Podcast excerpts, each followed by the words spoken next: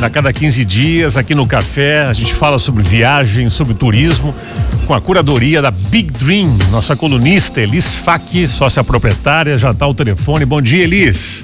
Bom dia, Gerson e aos ouvintes. Aí, tudo bem? Bacana. Olha só, México. Vamos começar conversando sobre isso. Como é que está a entrada de brasileiros nesse país, já que muita gente continua com a ideia de ir a Cancún? Conta pra gente como é que está neste momento a ida para lá. Claro, Gerson. Então, o México, nós queremos aqui deixar um recadinho e abordar esse assunto. É, desde o início, agora de junho, uh, os brasileiros eles têm encontrado dificuldades naquela autorização eletrônica que agora é obrigatória para entrada né, no México. É, nas redes sociais, até a Embaixada do México aqui no Brasil, ela publicou que desde 1 de junho eles uh, estão com um sistema uh, que não está funcionando bem, que estão aguardando, estão trabalhando para restabelecer o serviço o mais rápido possível, né? Porém, até ontem ainda não tinha sido solucionado. Então a gente quer deixar aqui como dica, visto que Cancún é um destino muito buscado, uh, para os brasileiros não deixar para a última hora, né, e fazer com antecedência essa solicitação ela pode ser feita até 30 dias antes uh, da viagem. Então aí tem um tempo bem bom e né, não vamos deixar para a última hora para não ter esses imprevistos e acabar não tendo problemas. Vimos aí notícias de pessoas que não conseguiram entrar realmente. Então dependemos de um e-mail, né? Quando o sistema não funciona. Então vamos deixar aí como dica para todos os passageiros é, fazer essa solicitação com antecedência. Importante. Bom, vários países já não estão exigindo o teste de Covid para estrangeiros, entre eles os Estados Unidos, que foi a informação mais recente, é, tendo em vista que é um destino muito buscado. Conta pra gente nessas alterações aí, Elis. Isso mesmo. Então, desde o dia 12 agora, uh, que passou de junho, é, os viajantes eles, internacionais eles que chegarem nos Estados Unidos, eles não precisarão mais fazer o teste de Covid. Porém, eles precisam continuar apresentando comprovante de vacinação, ao contrário de alguns países que já não exigem mais. Então, isso é mu muito importante. E com o início aí do verão, calor, né? Essa notícia aí uh, bombou e eles estão esperando, né? Os Estados Unidos esperam, eles falaram muito em três temporadas em uma, né? Então a Disney aí, que é um dos queridinhos das crianças, adolescentes e até adultos para as férias, ela é muito buscada. E a gente já tem o alerta aí da disponibilidade de hotéis, escassa, motoristas, transportes, até as passagens aéreas. Então quem tem a ideia aí de ir para os Estados Unidos, é importante já organizar a sua viagem. Nem que ela seja lá para o final do ano, Gerson, nós já recomendamos a organização. E assim como, claro, outros países que já suspenderam as restrições, como a Europa, né, que não exige aí mais nem o teste. Vários países não exigem. E a gente fica feliz porque facilita muito a locomoção de todos os viajantes. Sem dúvida, é uma coisa a menos aí, né?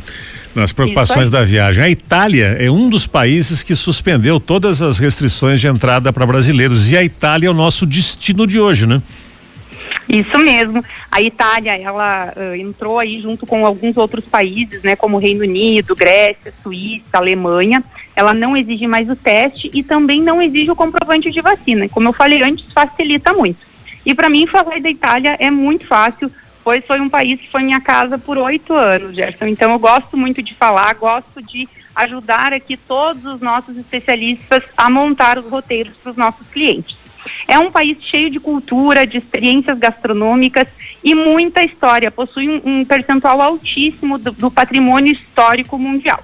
E o roteiro aqui eu vou deixar como dica, né, para o ouvinte, roteiro que a gente mais indica para quem tem aí umas nove, dez dias uh, na Itália, é começar para Roma, ir para Florença, terminar em Veneza. Esse é um roteiro inicial muito legal, você consegue conhecer várias regiões da Itália.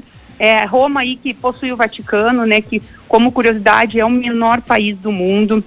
Muitas ruínas, Fórum Romano, Florença, né, capital, eu falo que é a capital da Toscana, então a partir dali pode se fazer vários roteiros, como Lucca, Siena, Pisa, sem contar naquele vinho maravilhoso. E Veneza, né, que é uma cidade única com 120 ilhas que são unidas através de pontes. Não se chega de carro, não, não consegue passear nela de carro. Você vai chegar de carro até a Piazzale Roma e depois dali vai caminhar ou pegar um vaporeto, fazer aquele passeio de bomba. Pode-se chegar o que a gente recomenda até de trem, que é a partir dali, da, da um, é, Venezia Santa, Lu, Santa Lucia, que é a estação principal de uh, Veneza, você consegue fazer todo o passeio por Veneza e também visitar as ilhas próximas, que é Burano, Murano. Então, esse hoje é o nosso país como dica, que começa o calorzinho lá na Itália agora, um período ótimo para ir. E vamos deixar aí ele, então, como também roteiro personalizado pela Big. E nós temos um roteiro exclusivo de vinhos também pela Itália. Então, para quem é amante do vinho, pode fazer um contato aqui com a gente. Ou seja, quem tem aí, vamos dizer, 15 dias, dedicando 10, conhece, é, consegue fazer três cidades aí, né? Roma, Florença. Três, isso. E Veneza, né? Elis, é, a Gol ela está retomando a operação aqui no aeroporto de Passo Fundo a partir de sexta-feira. Fala um pouquinho mais sobre isso agora. Isso, nós estamos bem felizes com o retorno da Gol também, porque a Gol ela conecta Passo Fundo a Guarulhos, que é o nosso principal aeroporto para as conexões internacionais e também para as outras cidades do país. Dia, tri, uh, dia 17, então, retomam os voos. Até o dia 30 nós teremos voos na terça, quinta, sexta e sábado. A partir do dia 1 de julho, nós vamos ter um voo na segunda também, então aumenta aí o voo. É, esse voo ele sai às 9h45 de São Paulo, chego, chegando aqui em Passo Fundo, o horário previsto é 11h20. E sai daqui de Passo Fundo meio-dia e 10, chegando 13h50 em São Paulo. Então é uma ótima opção agora, a gente tem já os voos no sistema, estamos aí ansiosos né, para que o aeroporto volte a funcionar perfeitamente, que é o que a gente mais espera, Jardim.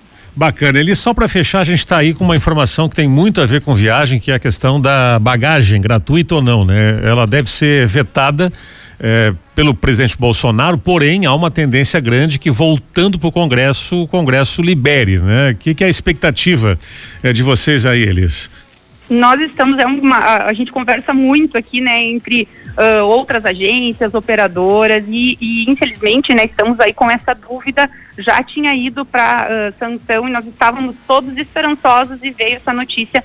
Mas a gente acredita sim que voltando para o Congresso uh, vai ser liberado. Para nós é uma facilidade porque hoje o passageiro fica naquela dúvida: compra com bagagem, sem bagagem. Às vezes a tarifa nem muda tanto ou às vezes ela vai lá em cima. Então é, a gente está muito ansioso para que dê certo e voltem a, libera a liberação, né, que volte a liberação das uh, bagagens gratuitas. Vai facilitar muito a vida de quem viaja. Elisa, um abração para ti, boa semana, viu? Muito obrigada, um abração e um ótimo feriado a todos amanhã.